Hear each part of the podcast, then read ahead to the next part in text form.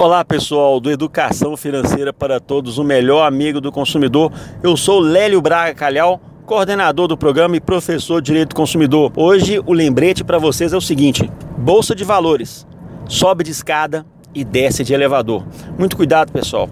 Nós estamos em uma época que você mais do que nunca, quando for investir os seus recursos através do seu estudo da educação financeira, você tem que controlar riscos. Então, muitas vezes o consumidor vê as ações subindo progressivamente ali, devagarzinho, e ele acaba deixando de lado o controle de riscos e termina por fazer uma aplicação onde ele não controla os riscos e de repente é pego com uma queda abrupta da bolsa de valores. Então, fique atento porque tem esse ditado: bolsa de valores sobe de escada e desce de elevador. Você pode ser surpreendido eventualmente de uma hora para outra com uma queda repentina e grande grande desses valores, mas tem que saber lidar com isso. Controle os riscos sempre quando você for investir, não só na bolsa de valores, como em qualquer outro investimento, e você terá uma defesa melhor do seu dinheiro, tá bom?